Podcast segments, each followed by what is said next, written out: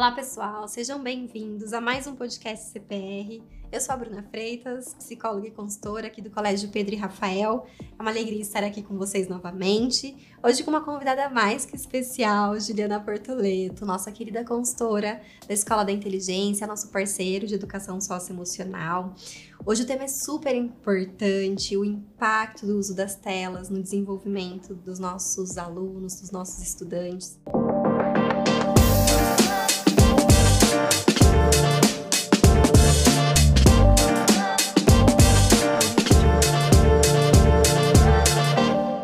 mas conta pro pessoal, quem é você na fila do pão? Eu sou aquela que tá sempre no começo, porque gordinho gosta de comer, então na fila do pão eu sou essa. Oi, pessoal, prazer estar aqui com vocês. Obrigada pelo convite, Bruna. Sou Juliana Bortoleto, sou psicóloga, pedagoga também, parceira aí, né, do colégio através da Escola da Inteligência. A gente está sempre aqui falando com as nossas famílias, acompanhando as aulas do socioemocional. Então é uma alegria muito grande. Agradecer novamente pelo convite e que a gente consiga aí é, esclarecer algumas dúvidas, expandir um pouquinho o olhar sobre esse tema que é tão importante realmente nos dias de hoje, né? Perfeito, Ju. É, é um tema muito é, latente para as famílias, né? Como lidar com as telas. E eu acho que já vamos começar justamente falando sobre isso, né? como o uso excessivo das telas, como smartphones, tablets, TVs, computadores, enfim, pode afetar o desenvolvimento cognitivo e social das crianças. É, então, Bruna, a gente sabe que é, o contato né, com as tecnologias, eles estão entrando cada vez mais cedo nos lares, né? E embora a gente saiba que é um mal necessário, é, ou seja, a gente é refém das tecnologias, hoje nós estamos buscando formas aí de lidarmos melhor é, com essa dependência que já foi instaurada, né? O grande desafio das famílias, na verdade, é aprender a dosar, a limitar para que essa utilização de tecnologias não sejam tão prejudiciais aí ao desenvolvimento cognitivo e social das nossas crianças e adolescentes, né? Então, existem sim é, milhares de estudos, pesquisas acerca né, do uso de tecnologias, mas eu vou falar é, de algo que nós temos visto nas, nas escolas, né? É, vou começar pelo prejuízo visual, por exemplo, ou seja, crianças com problemas de saúde ocular cada vez mais precoces, né, decorrente dos excessos de telas, principalmente a miopia. Uhum. Então, começando a falar sobre a, a, saúde física. E aí nós temos as síndromes, né? O Dr. Augusto Cury ele traz na, na, na teoria, né, da inteligência multifocal na, na, na, literatura dele a síndrome do pensamento acelerado. Porque o nosso cérebro ele, é, ele tem capacidade para trabalhar com várias coisas ao, mesmo tempo, mas ele não é treinado para isso, uhum. né? Então essa síndrome ela vai gerar ansiedade, ela vai gerar pânico, distração e aí tudo isso vai impactar e vai prejudicar na nossa rotina, né? Principalmente a escolar. Aí a ansiedade vai impactar no meu tempo de repouso, ou seja, o meu sono também vai ser afetado. E aí, quando eu não durmo direito, eu tenho dificuldade no processo cognitivo para desempenhar as minhas funções. Ou seja, uma coisa vai desencadeando a outra, né? uhum. né? Sem falar nos prejuízos sociais. É, porque hoje a gente vê muitos jovens e crianças que acabam não desenvolvendo mais esse repertório social tão satisfatório. Uhum. Né? Eles, eles não se sentem bem mais em contato com outras pessoas porque ele não está acostumado. Eles preferem ficar em meio às telas, em meio à tecnologia. Né? Uhum. Né? Então, assim, eu trouxe alguns pontos aqui que as pesquisas apontam, mas é um tema muito amplo e daria para a gente discorrer sobre cada coisa que eu trouxe aqui num podcast diferente, numa outra situação, né? Então, assim, resumidamente, existem muitos prejuízos e a gente precisa ficar atento mesmo. Sim, inclusive você falou desse estudo da saúde ocular e tem um estudo também, Ju, que fala sobre a diminuição da empatia, que esses jovens hoje têm no mínimo 30% menos empatia do que nós tínhamos quando éramos jovens e não estávamos o tempo todo em contato com as telas. Porque eles ficam tanto tempo ali vidrados que eles não percebem é, uma levantada de sobrancelha, eles não identificam a, as mudanças faciais mesmo. A questão visual mesmo, né? Exatamente. Então, é, o quanto é importante também, né? Você falou da pesquisa visual, me lembrou na hora da, da empatia, porque isso também dificulta identificar o que o outro está sentindo, como eu consigo me relacionar de acordo com o humor, de acordo com como aquela pessoa se, se põe naquele momento, né? E, e essa questão empática que você trouxe, ela é, ela é, muito grave quando a gente fala, principalmente do cyberbullying hoje em uhum. dia. Que quando a gente tá, quando a gente vê o sofrimento, quando a gente visualiza o sofrimento de outra pessoa, a gente encara de uma forma. Agora, o cyberbullying é um crime virtual, a gente sabe de tudo isso. Então, ah, como é virtual, pode ser que não vá machucar o outro como se fosse. Muito pelo contrário, machuque às vezes o prejuízo é muito maior, porque é, é, a extensão é muito maior, né? Sim. Hoje eu faço uma ofensa para você, você me devolve uma ofensa, de repente três ou quatro pessoas assistiram a cena lamentável, né? Quando uhum. isso vai para a rede, o estrago é muito maior, né? Então, Sim. essa questão da empatia, quando a gente fala sobre tecnologias, é algo muito sério que a gente precisa olhar com carinho também. Sim, e as famílias cuidarem também, né? De como essas crianças estão se comportando, esses adolescentes estão interagindo nas redes sociais, né?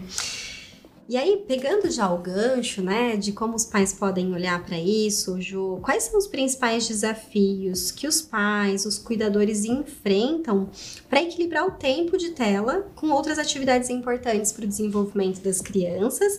E se você tem algumas dicas também para é, dicas práticas, né, para que eles possam encontrar esse equilíbrio. Bom, Bruna, quando a gente fala de equilíbrio, a gente precisa começar perguntando para as famílias, para os pais, se eles têm conseguido realizar esse controle uhum. antes de tentar administrar esse comportamento nos filhos, que Perfeito. é o que a gente não tem visto, né? Uhum. É, então, a primeira dica que eu preciso dar é trabalhar o autocontrole. É, e aí as famílias, elas vêm munidas de argumentos, né? Quando a gente fala sobre isso. Ah, mas quanto tempo você tem passado nas telas, né? Antes de dizer pro filho, ah, mas eu trabalho com isso, eu utilizo isso para trabalhar. Mas é o tempo todo? Será que você não se distrai em nenhum momento? Né? Dentro, uhum. né? Ah, mas eu trabalho o tempo todo. Então tá bom, das 8 às 18 você entrou, você tá trabalhando o tempo todo. Você não foi ouvir um podcast interessante como esse nosso aqui. Você não parou para entrar no fazer uma comprinha, para ver um meme que tá acontecendo. Fez uma então... pausa para tomar um café e conversou com alguém. Exatamente. Então a gente precisa entender se nós não estamos ficando um tempo além do necessário para uhum. então tentar é, é, trazer isso para os nossos filhos. Porque o que a gente vê hoje em dia é assim, ó uh, para as famílias pensarem agora nesse momento. Quem aqui acorda e a primeira coisa que faz é pegar o celular? Hum. Eu te confesso que em casa é assim, né? Porque eu vou ver o WhatsApp, quem me mandou mensagem enquanto eu não tava, o que tá acontecendo nas minhas redes sociais, depois eu levanto, aí eu vou no banheiro. Então, assim, é um hábito que tá instaurado. Uhum. E a gente precisa lembrar é, que os nossos filhos, eles repetem comportamentos. Sim. Então, uh, eu acho que eu não diria, eu falei que era a primeira dica que eu tinha que dar, mas eu acho que é a dica principal. Vigia. Uhum. Veja o que você está fazendo, porque o teu filho vai reproduzir completamente esse comportamento. Então, se você quer que ele tenha esse tempo reduzido de telas, de jogos, de, você precisa, precisa começar com você. Precisa uhum. começar pelo exemplo. Sim, perfeito, Ju. E você trouxe a estratégia, a, a, essa questão do celular, e tem uma estratégia que eles falam que é coloca o celular para despertar longe da cama. E aí, quando você acordar, você vai ter que levantar para desligar o despertador. Então, você já desliga, mas vai para o banheiro, lava o rosto, tenta também se desvincular um pouco, até para ter um, um, um, detox e não só de telas, mas existe é, um, um, termo que eles vêm falando que é uma overdose de dopamina, porque as telas elas proporcionam essa dopamina, que é um, um neurotransmissor aí do bem-estar. Sim. E aí, tela, tela, tela, eu fico o tempo todo me satisfazendo com as telas e eu não vejo prazer nas coisas simples do dia a dia, Sim. que é sentir o cheiro de um café que acabou de ser coado, que é abrir a janela e sentir a brisa no rosto. Então, a gente também vai ensinar as crianças através do exemplo, através dessas pequenas coisas. E, é? e, você está falando sobre isso, eu pensei, né? Tudo a gente se todo hábito é construído. Sim. E pensando é, é, por essa perspectiva, a gente precisa também ter uma rotina. Quando a gente uhum. fala sobre excesso de telas, como controlar, né? O pai e a mãe ele acaba sendo exemplo, mas a rotina é fundamental, né? E mais ainda, fazer com que essa rotina se cumpra, porque muitas vezes na casa das pessoas, ah, Ju, mas a gente tem uma rotina, perfeito, mas ela tá se cumprindo, Uhum. né? E estabelecer os limites através dos combinados, que a gente trabalha tanto na escola da inteligência, né? É, e estipular as consequências para o descumprimento desses acordos. Então, quando a gente está falando em limitar, em dosar, em, em transformar comportamentos, é, transformar es- essa utilização numa utilização saudável, a gente precisa ter uma rotina atrelada e limites também. Perfeito. Sabe que é, você me falou nessa questão do limite de tempo e a OMS fala, né? Qual é o tempo de tela ideal para cada faixa etária? A gente sabe que até os dois anos eles recomendam zero minutos. Não tela. precisa. Para que, que uma criança de dois anos precisa. Eu não vou dizer que zero tela, porque a gente tá em casa, então eu tô assistindo uma TV. É, eu tô. A criança, ela não vai. Ela Às não vai. você tira uma foto, É faz lógico. um vídeo. a ela não vai ficar alheia a nada disso, mas é, comprometimento realmente com celular, com tablet na mão, olha, vou dar aqui para acalmar. É mais fácil? É mais fácil. Hum. Mas é o que eu sempre brinco nas minhas palestras. Alguém falou que ter filho era fácil, cuidar de filho era fácil? Então, não é para ser Não é. fácil, é para ser efetivo, é para ser saudável, né? Exatamente. E quais são os impactos, né, de, de liberar tanto assim? E aí, e, e eles vão dividindo por faixa etária, até os dois anos, zero. Até três anos, o mínimo possível ou no máximo meia hora. Até cinco anos, no máximo meia hora. E aí, e aí você faz, uau! Uma criança de cinco anos já fica muito mais tempo do Mas que isso na tela. mais, muito mais. E aí eles falam dos adolescentes, que é no máximo duas horas por dia. E é muito. Arrumar contraditório. confusão com o adolescente é deixá-lo duas horas só. Então, é, embora exista essa recomendação, a gente sabe que é um pouquinho mais. Ainda assim, Bruna, é possível encontrar o meio termo. Não precisa ser as duas horas, mas de repente, três ou quatro com qualidade, Uhum. talvez não seja tão pre- prejudicial assim. Perfeito, Ju. E acho que isso já dá margem pra gente ir para a próxima pergunta, que é qual é a diferença entre o uso educativo e o uso recreativo dos dispositivos móveis e como que os pais podem distinguir entre esses dois tipos de atividade e também maximizar o valor educativo das telas. Olha, Bruna, existe uma linha muito tênue aí entre esses dois conceitos, né? E eu acredito que o que vai diferenciar é qual é o objetivo da utilização daquele dispositivo no momento, né? Então, eu estou usando para pesquisa, eu vou delimitar onde essas pesquisas, esses estudos podem ser feitos, né? Para que isso seja feito de forma responsável e saudável. Agora, quem disse que o recreativo não é educativo? Uhum. né? Quanto a gente não aprende, principalmente em sala de aula com recreação, quanto a gente não evolui através de um momento ali de ócio criativo. Então, é, como eu falei, é muito tênue mesmo, né?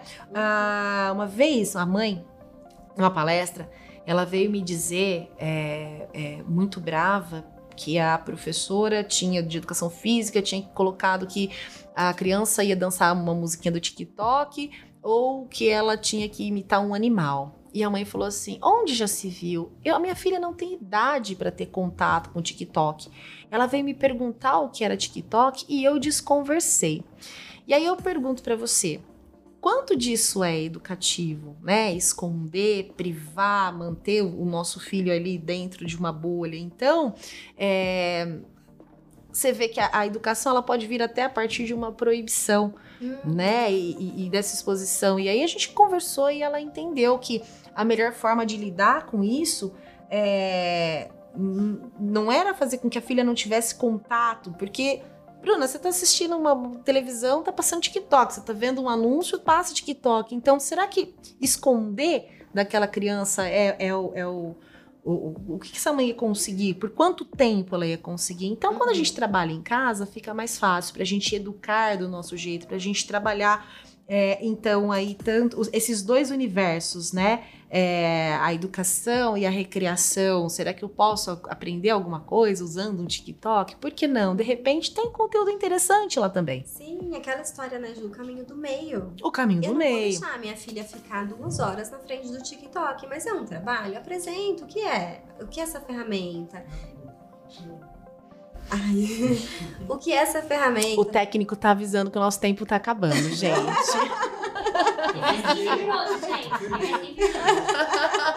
A gente desconcentrou. Vamos voltar aqui. Voltamos.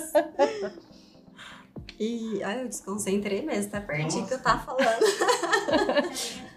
Eu acho que. Eu acho que. É, mas você vai ter que pedir ao vivo daí. Igual o Cleitinho, né? O Cleitinho aparecia Cleitinho. sem ninguém saber quem era o Cleitinho. Agora o César, ó, o César tá, tá aqui falando, gente. A Bruna fez tá acabando. Aí eu peço desculpa, aí vou falar o corto. Tá vendo? Eu tinha feito direitinho. Eu falei, o técnico tá falando que tá acabando aqui, é isso aí. Não, vai, só vai. E falou, não, tem mais metade ainda. Tem mais 15, vai. Então vamos. É... Ju, e ainda assim, então, falando sobre o uso educativo e recreativo, é, é, o que você trouxe. Quem disse que o recreativo também não pode ser educativo? Então, nesse exemplo do TikTok, por que, que a mãe também não pode, de repente, encontrar esse caminho do meio? A gente sabe que cada família vai tomar a melhor decisão que cabe para ela, o que funciona melhor para a família. Sempre existe um caminho do meio, porque senão essa criança Quantas vezes, né? Ai, meu filho tá passando por bullying. E aí, de repente, o bullying vai descobrir, ah, é porque não sabe nem o que é TikTok. Ou, será que essa família pode falar, olha, TikTok é uma ferramenta que a gente não usa na nossa família, mas é uma ferramenta de vídeos, ela acontece assim, assim, assado. Vamos fazer o seu trabalho nesse outro viés. A gente vai imitar um animal, por exemplo. Mas explicar, privar do conhecimento às vezes pode ser um pouco é, ruim, porque essa criança não tem repertório. E o mais importante, se a gente, enquanto família, não dá esse repertório, ela vai buscar em algum lugar. Então a gente precisa também dar o repertório de acordo com os valores que são importantes para nossa família. Então, é o, que, é o que a gente falou, né? Em algum momento ela vai se deparar com isso. Então, até onde esconder informação é a solução. O que a gente precisa, enquanto família, né, independente dos nossos valores, aquilo que a gente acha. É, saudável ou não, que a gente não usa né, o termo certo e errado, porque é uma questão uhum. cultural, é trabalhar com a orientação e com os limites. Então, olha, TikTok é isso aqui, é, não é para sua idade e eu não gostaria que você tivesse contato com isso, que você utilizasse, embora a ferramenta é isso aqui, serve para isso aqui, então é o que você está trazendo, é o caminho do meio a gente ainda entende que é a melhor solução, mas a gente está aqui dando dicas, né? A gente está trazendo um repertório a mais para as famílias é, conseguirem lidar com toda essa coisa de, de, de limites e controle que a gente sabe que é tão difícil, né? Sim. E a gente vê, né, Ju, tantos é, relatos desafiadores aí. Então, recentemente teve uma adolescente de 13 anos que ateu fogo no sofá porque os avós proibiram ela de usar o celular. E ela colocou fogo e fechou a porta e saiu. E os avós estavam no quarto e os vizinhos acabaram colocando colchões e eles saíram do apartamento e, e, se salvaram mas olha a gravidade, olha o quanto essa criança não está aprendendo sobre convívio social, sobre empatia, sobre respeito às regras, aos limites. E tudo que é combinado previamente é mais fácil de ser cumprido também, né? Então, e aí a gente, quando acontece esse tipo de coisa, a gente fica no foco, né, daquilo que aconteceu. Mas o quanto é, é, de, de, liberdade, de permissividade houve por trás da educação dessa criança até esse momento dela se comportar dessa maneira, Sim. né? Então não é um fato isolado, o comportamento ele é construído e ele pode ser desconstruído também. Então é por isso que a gente trabalha tanto é, é, as habilidades socioemocionais, porque tem alguma coisa que não tá bacana, dá para desfazer, dá para desconstruir, dá, é possível. A gente tá aqui para isso. Uhum, excelente. E o quanto a gente precisa ensinar para essas crianças para esses adolescentes sobre os processos, porque eles são muito imediatistas. Eu quero, eu quero agora. E nem sempre vai ser assim. E como que a gente ensina isso? Às vezes, é, um exemplo pequeno, a criança está no parquinho. Eu preciso que ela, mesmo que ela não saiba andar ainda, que eu a ajude a subir a escada para depois escorregar não colocá-la lá em cima e já deixar escorregar, porque é, eu estou ensinando para ela sobre processo. São nos pequenos exemplos do dia a dia que eu ensino isso. E nós vamos voltar na situação do exemplo, né? Pai e mãe, preciso ter um limitador de uso de tecnologias, de jogos de dentro da minha casa. Precisa, precisa começar por mim. Sim, exatamente. Os pais são um grande exemplo. E pensando nisso também, além do limitador, as crianças menores elas precisam de um acompanhamento. A gente viu, é, eu vi numa escola na época que eu também fazia as palestras, uma família que a criança quase se afogou, porque ela estava assistindo um vídeo e no meio do vídeo o cara brincando, "É, agora vocês precisam ir lá e pular sozinhos na piscina, quando não tiver ninguém olhando. Primeiro, né, como que uma pessoa tem a capacidade de fazer um vídeo com esse teor? E segundo, que a criança não tem discernimento para entender que aquilo não é saudável nem seguro para a saúde dela. Então, a criança é dependente do adulto, ela precisa de um adulto responsável que a proteja, inclusive, dessas situações, não é? E isso dá trabalho, hein, Bruna? Dá. Mas a gente precisa entender que o mais inteligente da ponta somos nós. Somos, a, somos a referência, né? Exatamente. E aí, mudando um pouquinho agora, é, Ju, mas não saindo do tema, claro, como que o uso das telas impacta a qualidade do sono e o comportamento das crianças? Você acredita que existem estratégias que possam reduzir os problemas que são relacionados ao sono ou causados pelo uso excessivo de dispositivos eletrônicos? Então, Bruna, não só das crianças, né? Quando a gente fala sobre qualidade do sono, a gente tá falando de uma, de uma forma geral, da mesma forma que vai agir para criança, vai agir para nós, adultos. A Uhum. diferença é que a gente tem a sensação de que nós somos é, imunes ao processo, estamos né? no controle. Estamos no controle, quando na verdade não. Então a gente sabe. é, é, aí eu vou falar um pouquinho, né, da, da questão do sono a partir da, da psicanálise, né? Que é, que é a minha praia. É, a gente entende que quando a gente vai dormir, a gente tem os cinco estágios do sono, a gente precisa chegar no quinto, que é o sono é, de, de- de reposição, né? O, aquele que é, revitaliza realmente. Para a gente chegar nesse sono, no quinto estágio, a gente leva cerca de uma a duas horas. Então, se eu pretendo estar dormindo à meia-noite, eu preciso ir deitar às 10 horas da noite. Por quê? Porque aí à meia-noite eu realmente vou estar nesse- nessa profundidade desse sono. E aí o que, que acontece? É, Tem gente que sonha bastante. E essa pessoa que sonha, ela acordou justamente nesse, nesse último estágio. E aí, o que, que ela vai sonhar? Ela vai sonhar com alguma coisa que ela viu, que alguma coisa que impressionou. Por quê? Porque muito provavelmente antes dela ir dormir, ela estava ali ou assistindo um noticiário, ou lendo alguma coisa, ou refazendo a agenda. E a gente sabe que a gente não vai fazer isso no papelzinho, né? A gente tá Aham. ou no celular, ou a gente tá no notebook, ou a gente tá na televisão.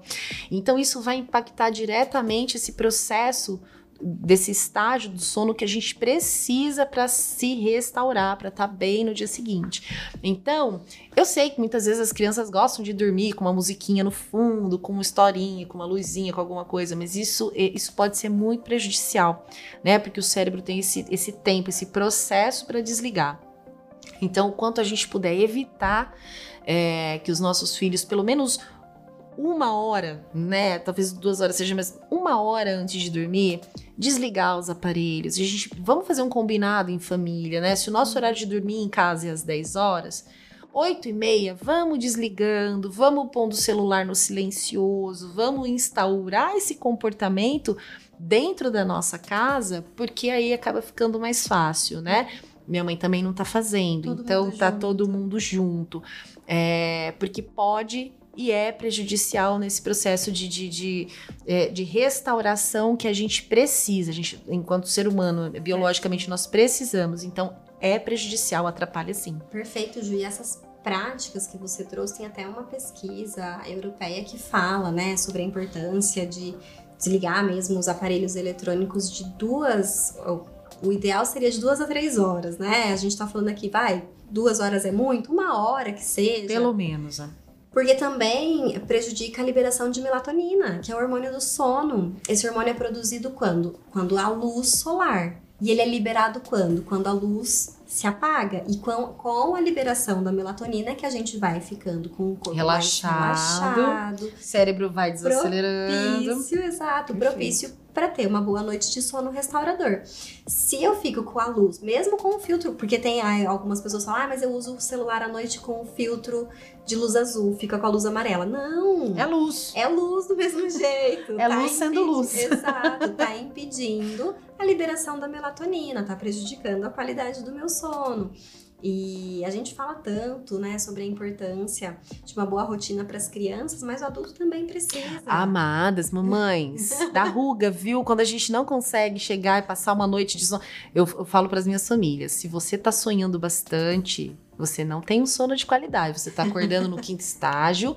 Essa, esse quinto estágio vai fazer falta, não, vai, não há creme depois que vai resolver esse negócio. Então, vamos desacelerar na hora de dormir. Aqui, vamos cuidar dessa pele, porque sono e pele estão ali, ó. Estão juntos, andam juntos. Exatamente. O sono de qualidade impacta em em diversos outros Tudo, aspectos. processo de aprendizagem, é, processo de desenvolvimento, cognição, atenção, desenvolve síndrome, compromete de uma forma geral. A gente precisa dormir. A gente é, é, faz parte do nosso processo de desenvolvimento como um todo. Perfeito, Ju. Muito se fala sobre a higiene do sono, que nada mais é do que justamente proporcionar esse preparo para você avisar o seu corpo, olha, tá na hora então de desligar, de adormecer, a gente pode deixar as luzes mais amenas, a gente pode ler um, um livro, jogar um jogo de tabuleiro em família, para justamente ir desacelerando, contar histórias, ter um momento de troca ali mesmo, de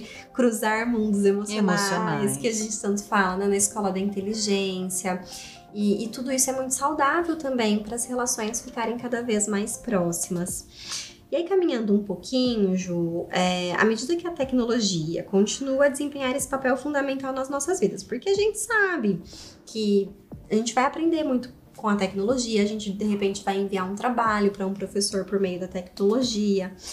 É, como é que a gente pode preparar as nossas crianças para o mundo digital, ao mesmo tempo em que a gente possa protegê-las em termos de desenvolvimento saudável? E também quais são as melhores práticas para educar as crianças sobre o uso responsável da tecnologia? Então, Bruna, é como você disse, né? É, a- a- o uso das tecnologias é um fenômeno social hoje. Então, a gente trabalha com isso, a gente precisa des- dessa tecnologia, a gente é refém de tudo isso e a gente precisa aprender a lidar. Então, inicialmente, é, vou, vou puxar a sardinha aqui, né? Do nosso lado. A gente precisa aprender a organizar o gerenciamento aí dos nossos pensamentos para a gente conseguir promover aí outras atividades, aprender a desligar, é, transformar comportamentos, né? Então, colocar mais atividade física, a gente precisa de mais momentos de descontração que não estejam relacionados ao uso de telas, porque quando eu falo, né, vamos fazer algo descontraído, a gente já pensa logo em ir no cinema, comprar um jogo Netflix. novo, Netflix, um jogo novo, videogame, né? E não, gente, vamos no parque, vamos fazer um piquenique, vamos jogar Uno, sabe Uno? Joga Uno, quem perder lava a louça, ó, quanto, quanto benefício a gente tem aqui, né? Excelente. É, e aí, Bruna, a gente só consegue entender se nós temos o quanto nós estamos reféns quando a gente consegue praticar o autoconhecimento, né? A autogestão. Quando eu consigo me autoavaliar, eu posso verificar onde é que eu posso mudar. Então, eu preciso me observar se eu tenho feito uma utilização é, inadequada, excessiva, né? É, e aí, E quando a gente percebe isso, Ju, quando a gente tá rolando o feed do Instagram, você fala, nossa, que momento eu entrei no Instagram? Porque eu tava fazendo outra tá coisa. automático. Tá automático. Tá automático. Uma, uma mãe outro dia falou assim pra mim: olha. Em casa nós não usamos internet, nós somos contra, a gente sai sem o celular. Eu falei, tá certo. Quanto tempo a televisão fica ligada lá? ah, o dia inteiro.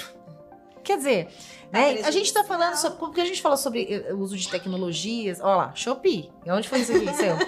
né? Foi o meu? Acho que É, gente, então, olha só, eu aqui falando no podcast falando que não pode, a Shopee apitando aqui no meio do trabalho. Então, você vê, tá automático, né? Tá ali o negócio, eu não coloquei nem no, no mudo, então a gente, a gente vem fazendo esse processo. Então a gente precisa é, fazer esse checklist, identificar o que que precisa ser mudado. Ah, ah, quando a gente fala sobre os nossos filhos, a gente precisa mapear o que, que é necessidade dos nossos filhos e o que, que é desejo né? O que, que é, o que, que é um capricho, uma vontade, por que, que ele ah, porque eu quero, ele precisa ficar, não, ele quer ficar.